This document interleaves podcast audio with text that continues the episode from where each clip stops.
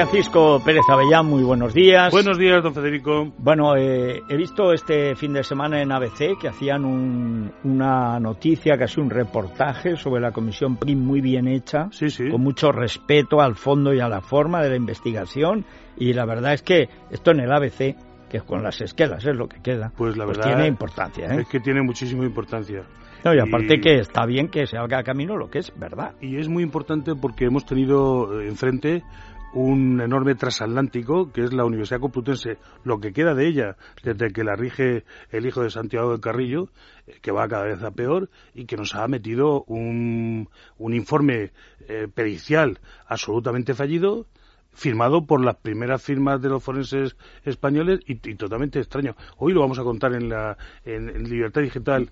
Sí, porque, lo traigo. Sí, perfecto. Bueno, pero hoy tenemos el caso Pistorius. Bueno, esto va a ser es a ver, vamos. Impresionante. Lo más importante, resulta que a partir de marzo empieza el juicio contra Pistorius. Recordemos que era ese atleta que corría con unas prótesis más rápido que la gente que utiliza su propia De hecho, llegó a la final en, los, en las Olimpiadas de Londres. En las Olimpiadas de Londres quedó clasificado en las semifinales de la prueba de 400 metros lisos. La primera vez en la historia en la que un atleta con las dos piernas amputadas participa en unos Juegos Olímpicos. Mm. Impresionante. Este Oscar Pistorius, 27 años. Pero sin embargo tiene una parte de su carácter que era violenta, que era eh, una manera de comportarse totalmente subterránea. Incluso en Internet uno puede encontrar una lista de cosas que, que había hecho Oscar Pistorius rarísimas, ¿no? A principios del año 2009 fue hospitalizado con lesiones en la cara después de chocar con su lancha en el río Val, al parecer lleno de botellas de alcohol. Meses más tarde pasó 17 horas en la cárcel tras una pelea en casa de una chica, casi de Taylor Memory, una estudiante de la Universidad de Pretoria, que dice que Pistorius había sido el causante. Otro suceso, eh, prohibió que los fotógrafos hicieran unas fotos de un amigo que acababa de atropellar a un individuo en una autopista diciendo aquí no se fotografía porque yo soy Oscar Pistorius. En septiembre de 2012 Pistorius se disculpó públicamente tras repetir contra un atleta eh, brasileño, Oliveira, a que venció porque, en fin, le pareció que no estaba compitiendo correctamente y al final acabó pidiendo disculpas quedando fatal. En fin, hay una serie de cosas que él lleva a cabo eh, en las que demuestra un carácter volcánico. Por ejemplo, descubre que una novia que tenía antes de la fallecida, Riva Que se llamaba Samantha Taylor, le había engañado con el millonario Quinton Van de Burr. Enfurecido, amenazó con romper las piernas al rastro de fútbol Matt Barker, íntimo de Van der Burr. Bueno, la saga comienza ahí y termina el día en que fallece la novia eh, actual de Oscar Pistorius en la casa que él tiene, una casa maravillosa.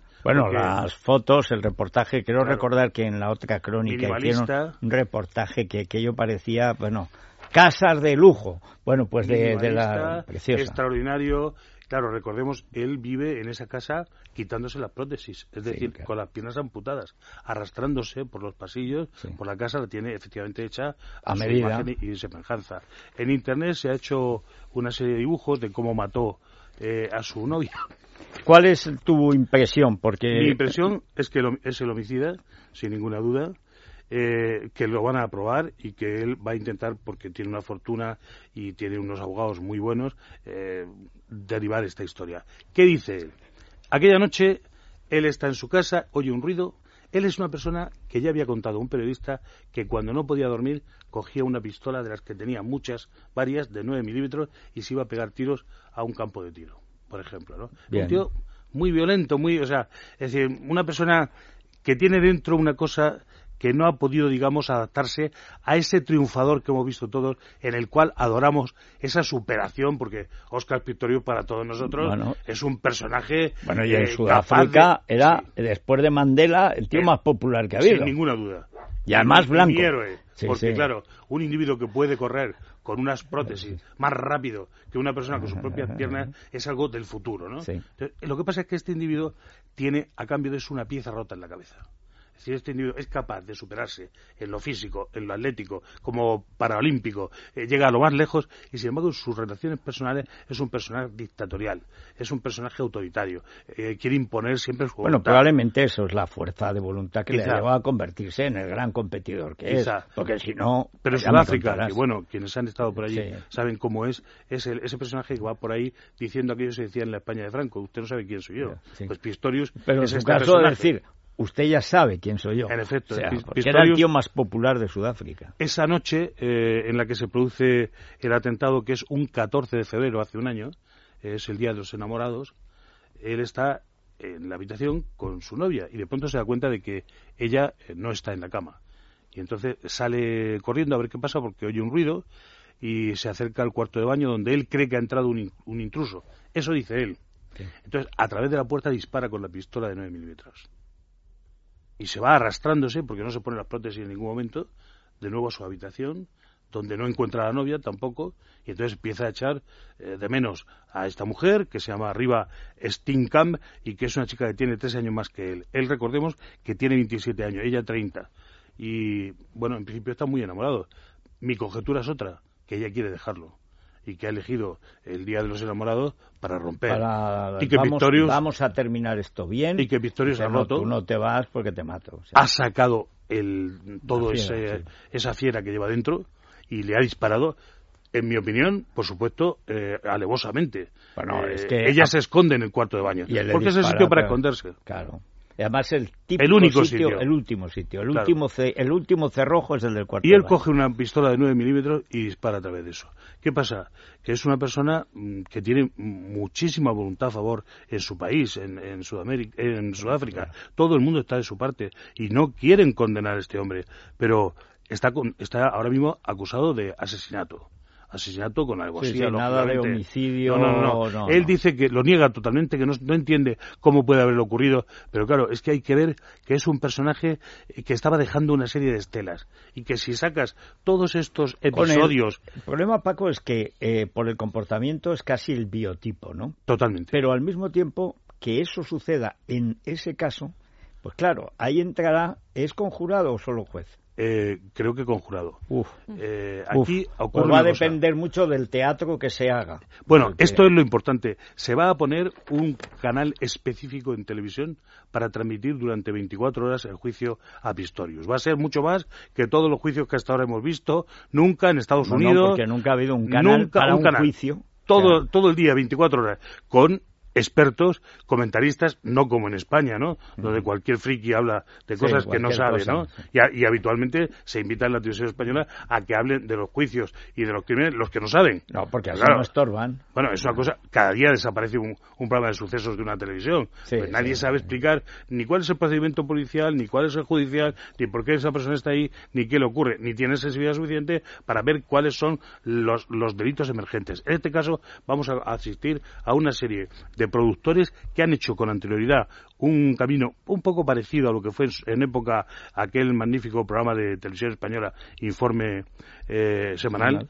que se llama Carte Blanche, o sea, Carte Blanche, eh, allí en, Sudáfrica, y que estos productores van a ser los que van a hacer el canal todas las 24 horas. Van a hacer reportajes exhaustivos sobre la vida. O sea que, eh, Paco, hasta donde yo veo, él va a estar en que no sabe qué pasó. Sí que él cree que había ido a buscar a un intruso no dentro de su casa. Sí, pero curiosamente... Porque en, Sudáfrica, si entras en tu casa, en la casa de un tío... Perdona, te en puede llevar un todo el mundo anglosajón, ¿eh? Te puede llevar un tiro. Y en Australia, y en Estados Unidos... Y este tenía una armería entera, ¿eh? Bueno, claro, a ver... o sea, es decir, él no tenía miedo, no tenía piernas, pero tenía pero lo, un arsenal. lo asombroso es que no estando la novia no pensar a lo primero, que es que la novia está en el cuarto de baño. Eso no se Eso es lo que no, hay manera de sostener. Él va y se pone las prótesis cuando regresa después de haber disparado en el cuarto de baño. Se pone las prótesis y coge un bate de cricket para abrir la puerta y la abre a porrazos. ¿eh? Y entonces encuentra a la novia. La encuentra herida, gravemente herida y se da cuenta del error. Error, entre comillas, que dice él, error. Cuando llegan las ambulancias ya está muerta. El fiscal no le cree. Él le pide cadena perpetua y entonces el juicio va a ser apasionante porque ahora hay que probarlo todo esto. Y naturalmente me imagino que irá un psiquiatra que explicará cuáles son los mecanismos, el problema como un individuo está durmiendo en medio de la noche, puede despertarse, cree que oye un ruido y disparar. Porque claro, son cosas... Pero disparar a, través de, la puerta. porque ver un bulto ver una sombra y disparar todavía, pero a través de una puerta. En efecto, no hay nada amenazante. Eh, tú estás protegido por la misma de puerta. hecho, la puerta te da el margen para ponerte las prótesis, coger el bate y 18 pistolas. Y luego un tipo muy guapo, muy fuerte, Pistorius, un vencedor, un triunfador, alguien que se ha eh, sobrepuesto a, la tragedia, a, la tragedia personal. Pues claro, crecer sin piernas es una cosa eh, tremenda. Y, hacer de eso virtud, en el sentido de que consigue eh, unas prótesis que le hacen volar.